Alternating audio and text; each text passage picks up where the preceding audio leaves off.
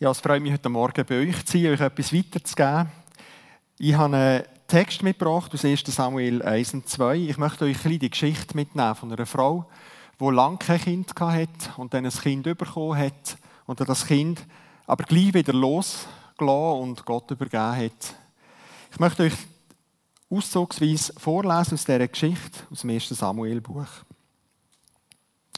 Elkanah hatte zwei Frauen. Die eine hieß Hannah, die andere Penina. Penina hatte schon einige Kinder, Hannah aber keine. Jedes Jahr reiste Elkanah mit seiner ganzen Familie zum Heiligtum nach Silo, um dem mächtigen Gott ein Opfer darzubringen und ihn anzubeten. Jedes Mal, wenn Elkanah sein Opfer dargebracht hatte, kam die ganze Familie zu einem Festessen zusammen. Elkanah schnitt das Fleisch der geopferten Tiere in gleiche Stücke und teilte sie aus. Penina erhielt Fleisch für sich und jedes ihrer Kinder. Hannah aber bekam die doppelte Portion, denn Elkanah liebte sie sehr, obwohl der Herr ihr bisher Kinder versagt hatte. Stets begann Penina dann, Hannah mit Sticheleien zu kränken, weil sie kinderlos war. Das wiederholte sich jedes Jahr, wenn sie zum Heiligtum des Herrn zogen. Penina verletzte Hannah mit ihrem Spott so sehr, dass sie vor Ärger und Traurigkeit nur noch weinte und nichts mehr essen wollte. Hanna, warum weinst du? fragte Elkanah dann. Du isst ja gar nichts. Bist du so traurig, weil du keine Kinder hast? Bin ich denn dir nicht viel mehr wert als zehn Söhne? versuchte er sie zu trösten. Eines Tages, als Hanna wieder einmal mit Mühe einige Bissen heruntergebracht hatte, zog sie sich von den anderen zurück und ging zum Heiligtum. Dort saß der alte Priester Eli auf einem Stuhl neben der Tür. Vor lauter Verzweiflung weinte Hannah hemmungslos. Unter Tränen betete sie und versprach dem Herrn, Allmächtiger Gott, du siehst doch mein Elend. Wenn du Erbarmen mit mir hast und mich nicht vergisst, sondern mir einen Sohn schenkst, will ich ihn dir zurückgeben. Sein ganzes Leben soll dann dir, Herr, gehören. Als Zeichen dafür werde ich ihm nie die Haare schneiden. Hannah betete sehr lange. Das fiel Eli auf und er beobachtete sie. Ihre Lippen bewegten sich, die Worte aber waren nicht zu hören, weil Hannah leise betete. Eli hielt sie für betrunken und fuhr sie an. Wie lange willst du eigentlich noch betrunken hier herumlungen? Geh und schlafe erst mal deinen Rausch aus. Aber nein, mein Herr, ich bin nicht betrunken, widersprach Hannah. Ich bin nur sehr, sehr traurig und habe dem Herrn mein ganzes Herz ausgeschüttet. Halte mich bitte nicht für eine heruntergekommene Frau. Wirklich, ich habe nur aus lauter Verzweiflung so lange gebetet. Da antwortete Eli, Geh, getröstet und im Frieden nach Hause. Der Gott Israels wird dir geben, worum du gebetet hast. Hannah verabschiedete sich und sagte, Behalte mich in guter Erinnerung.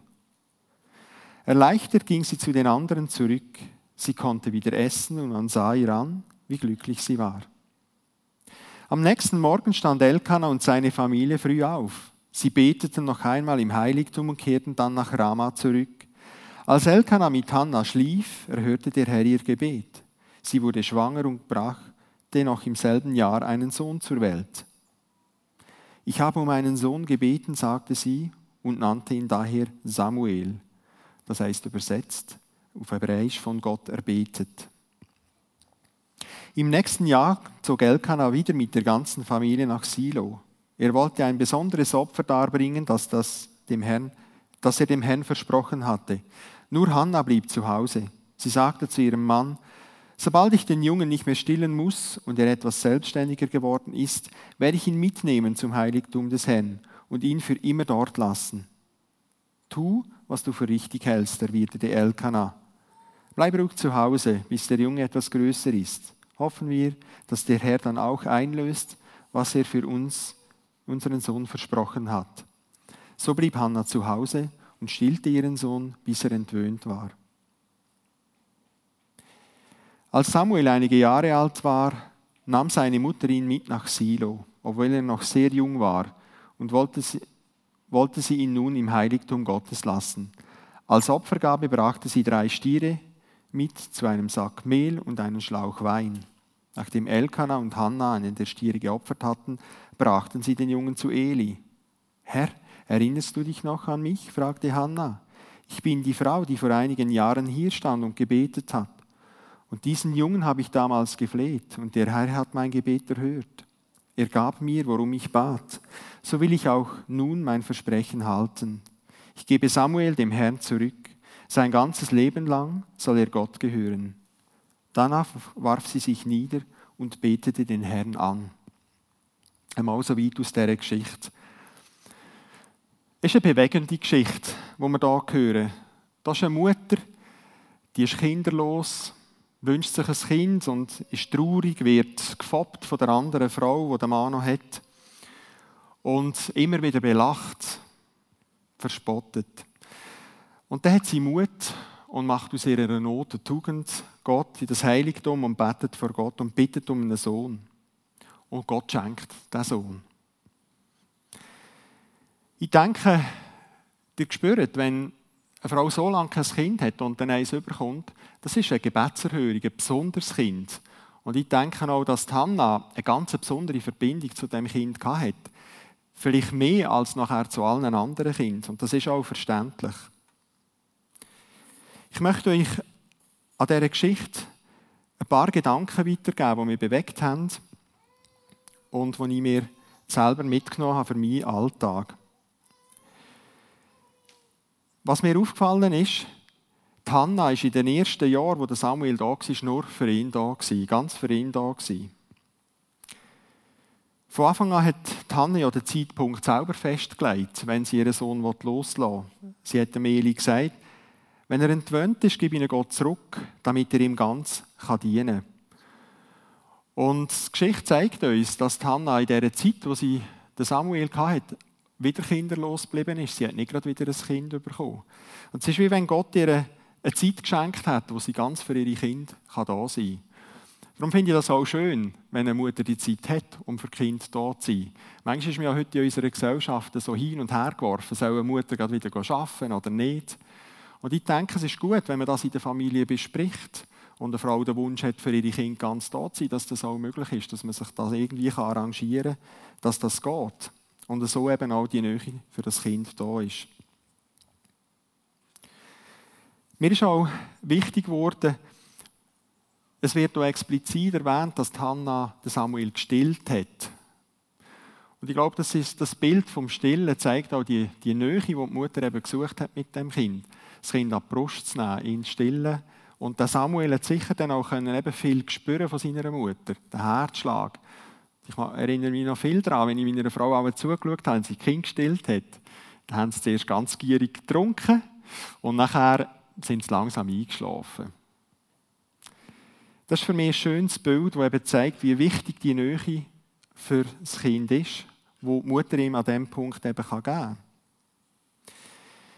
Als ich Vater geworden bin, habe ich auch immer ganz stolz über unsere Kinder erzählt, äh, was sie alles können und machen und wenn ich mit ihnen unterwegs bin. Und oft haben die Leute zu mir gesagt, ja, ja, Rolf, nimm dir nur Zeit, die ist schnell vorbei. Genieß die Zeit, die du mit deinen Kindern hast. Ich habe das dann noch nicht so begriffen, dass die Zeit eben nicht mehr zurückkommt. Aber mir ist das wirklich ein wichtiger Gedanke, den ich euch auch weitergeben möchte. Es ist wichtig, dass wir uns Zeit nehmen für Kinder. Und ich sage das auch gerade zu den Vätern. Wir Männer sind so ein ein Typ, der immer wieder Herausforderungen sucht. Und wir suchen die überall in unserem Leben. Es kann im Sport sein. Es kann in einer Freundschaft sein, in einer Mannenfreundschaft. Bei BOB, Band of Brothers, suchen wir die Herausforderung auch miteinander etwas zu erleben. Wir suchen sie aber auch an anderen Punkten, manchmal im Beruf. Und da haben wir irgendwie das Gefühl, wir müssen uns dort vorwärts treiben und immer mehr erreichen und immer mehr Zeit in das Geschäft zu investieren, diesen Job noch anzunehmen, diesen Karrieresprung noch zu machen. Und ich glaube, das müssen wir uns immer wieder gut überlegen, wenn ist was dran oder ist es überhaupt dran, so einen Karrieresprung zu machen, weil uns sonst vielleicht Zeit fehlt. Eben Zeit, die wir unseren Kindern schenken sollten. Zeit, wo wichtig sind, dass Beziehungen wachsen, wo, wo fest sind, wo tragfähig sind. Denke gerade an heute. Unsere Kinder sind jetzt beide da, beide Mikro, der Ruben und Dina. Und jetzt sind sie im Teenageralter. Das ist das Alter, wo die Eltern den Kindern langsam auf die Nerven gehen.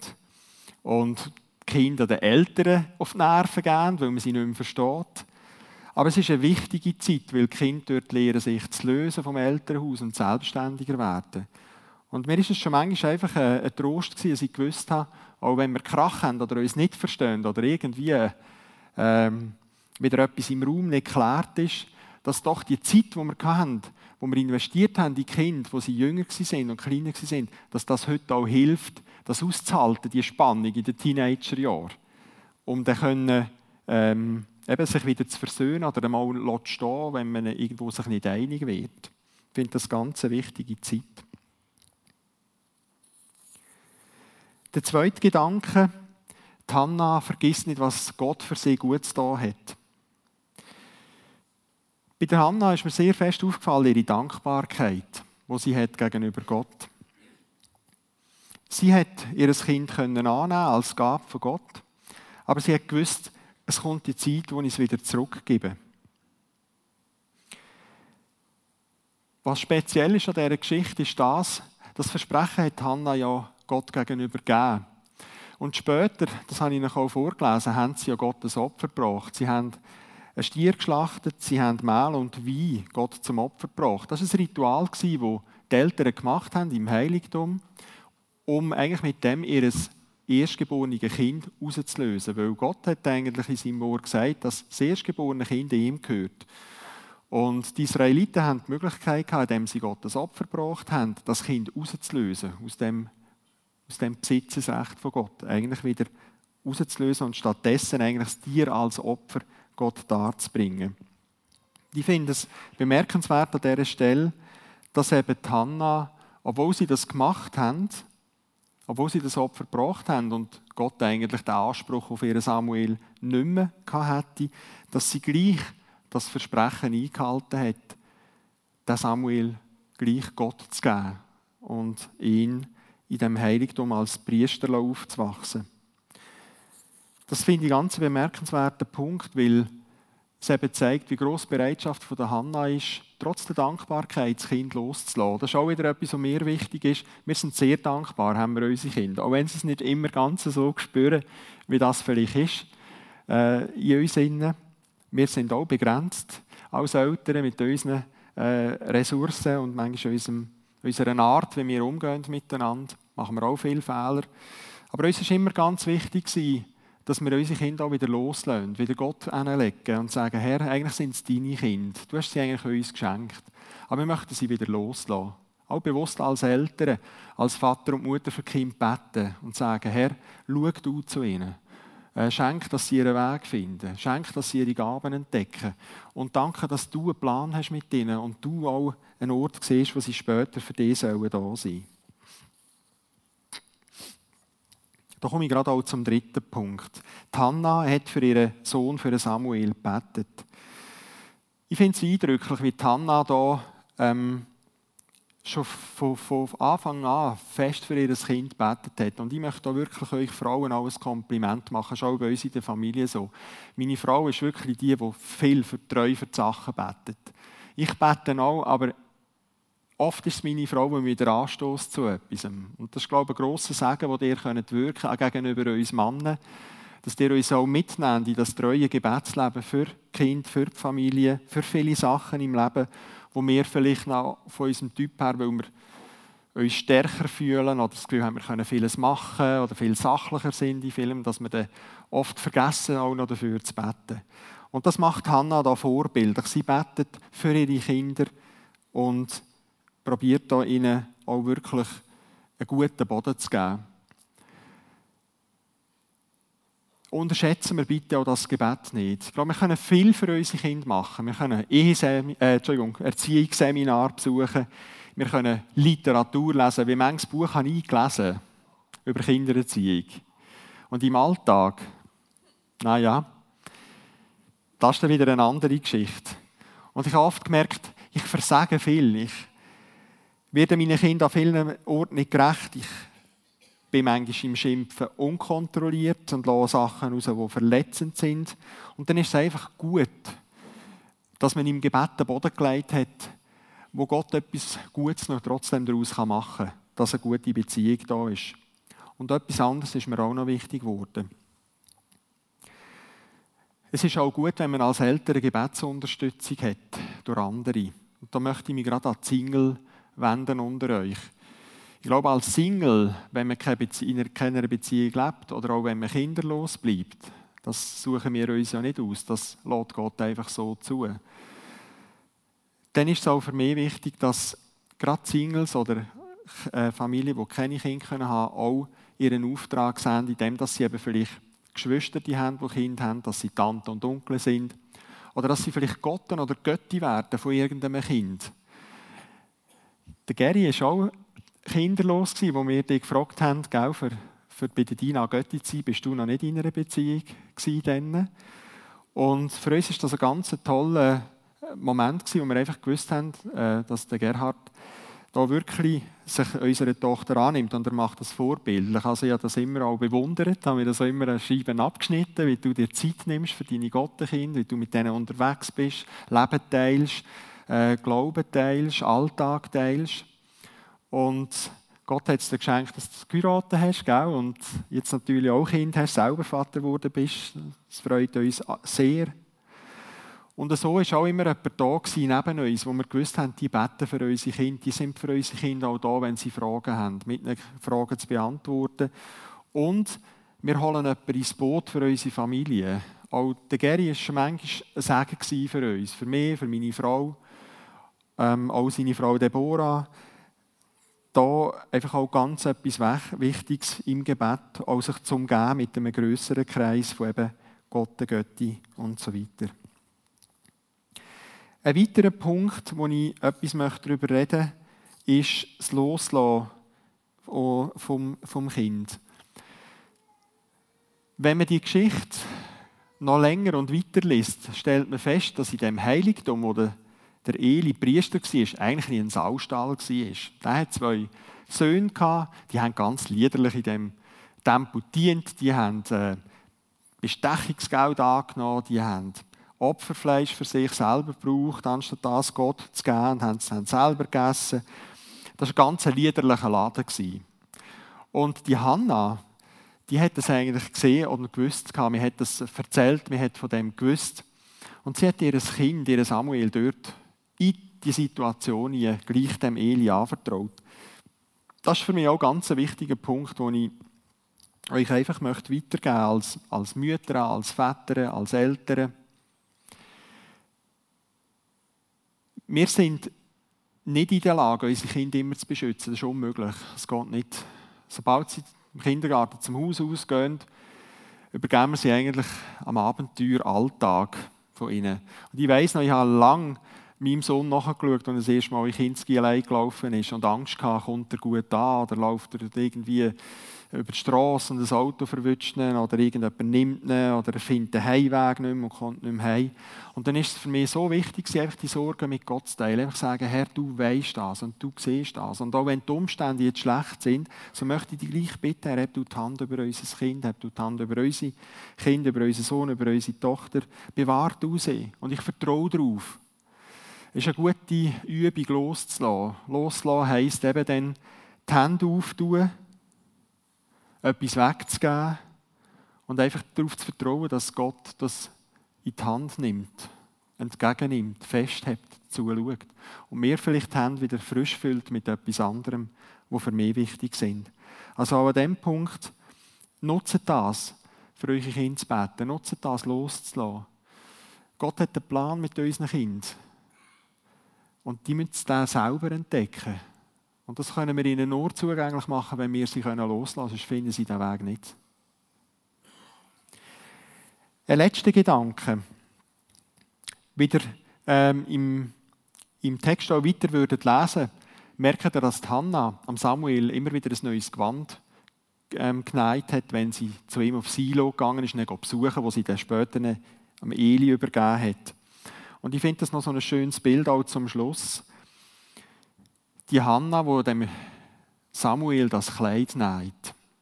Kann man gut vorstellen, wie die, die Hanna da gesessen ist, an dem Kleid geschnitten hat, genäht hat und ihre Gedanken sind bei ihrem Sohn gewesen. Und sie hat sich gefreut über ihn, den Weg, wo er geht. Und sie hat ihm das Gewand genäht und hat sicher sich vorgestellt, wie er das trägt und wie er Gott dient. Und hat viele, viele Zeit in Gedanken für Samuel verbracht. Und er hat es dann bekommen von ihr, hat es angelegt und ich kann mir auch vorstellen, das war speziell von der Mutter, ein Gewand zu haben, das er trägt. Das hat er auch immer wieder mit ihr verbunden. Er war verbunden eigentlich mit dem Kleid, auch mit ihr. Ich möchte euch auch hier Mut machen. Es ist wichtig, dass wir auch unseren Kindern als Mütter und als Väter etwas mitgeben in ihr Leben, wo, wo sie nachhaltig mit uns verbindet. Das können verschiedene Sachen sein. Vielleicht ist es ein Erlebnis, das wir möglich machen, mit dem, dass wir mit ihnen ein Abenteuer erleben, wo sie mit uns verbindet. Ähm, ich probiere jetzt das mit meinem Sohn bei Band of Brothers wo ich mit dem gestern Schulter an Schulter im Einsatz war und vielleicht äh, ihn gesehen habe, wo er verwundet worden ist, ihm geholfen habe, seine Wunden zu verbinden. Das ist so etwas, wo wir Leben teilen. Und ich glaube, es ist auch für euch Mütter wichtig, etwas euren Kind ins Leben zu geben und auch den Vätern, die sie verbindet mit euch. Vielleicht ist es äh, ein Fotoband, wo ihr etwas Schönes reinschreibt. Vielleicht ist es ein Buch mit einer Widmung, die ihr gebt.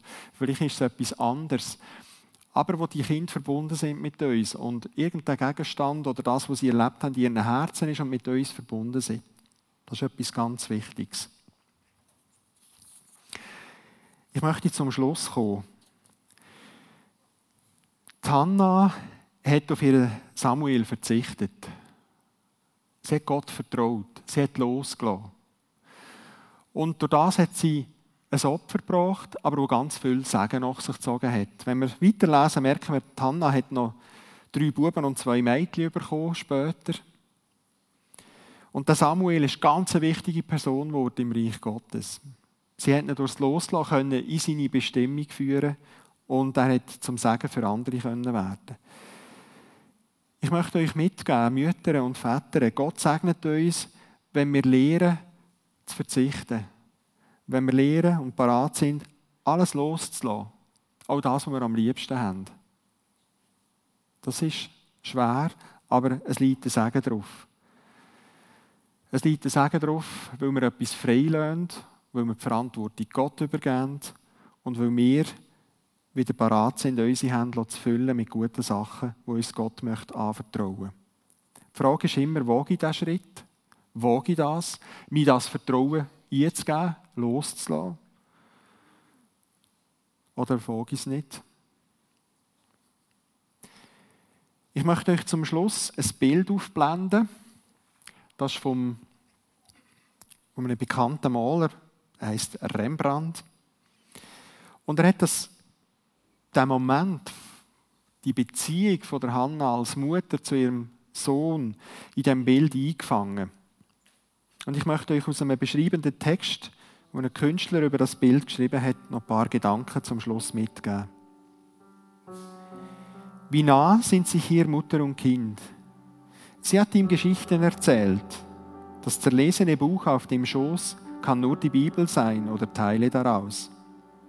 Hannah hat es geschlossen, die Brille abgelegt. Die Finger sind noch zwischen den Seiten. Ob sie weitererzählen wird? Jetzt ist sie in Gedanken versunken. Wahrscheinlich betet sie. Der kniende Kleine jedenfalls hat die Hände andächtig gefaltet. Die Mutter lehrt ihr, ihrem Kind beten. Das warmrote Kleid aus kostbarem Stoff drückt ihre Liebe aus. Ebenso das helle Licht, das auf ihre Brust strahlt und das ganze Bild beleuchtet. Über Kopf und Schulter liegt ein tiefschwarzer Umhang aus weichem Samt. Will Traurigkeit über die baldige Trennung sich über sie bereiten? Der Gesichtsausdruck ist zwar nachdenklich, aber nicht traurig. Über den beiden schwebt an der großen Säule ein vergoldeter Engelskopf. Gott wird über Samuel wachen. Links davon ausgehend, hinter dem Kleinen, ist ein schmales, langes Kreuz angedeutet. Es ist das Kreuz mit der Schlange aus Bronze auf der Wanderung der Israeliten durch die Wüste. Wer es anschaute, dem konnte die giftigen Schlangenbisse nichts anhaben. Er wurde wieder gesund. Es ist dies ein Vorbild, ein Vorlauf für das andere Kreuz, von dem weder Hannah noch Samuel wissen konnten. Gott hat viel später ein lebendiges Opfer ans Kreuz hängen lassen und nicht bloß ein Tier. Er hat seinen eigenen Sohn in die Welt geschickt, um ihn für uns alle in den Tod zu geben. War es da zu viel, ihm als Dank ihren Samuel loszulassen?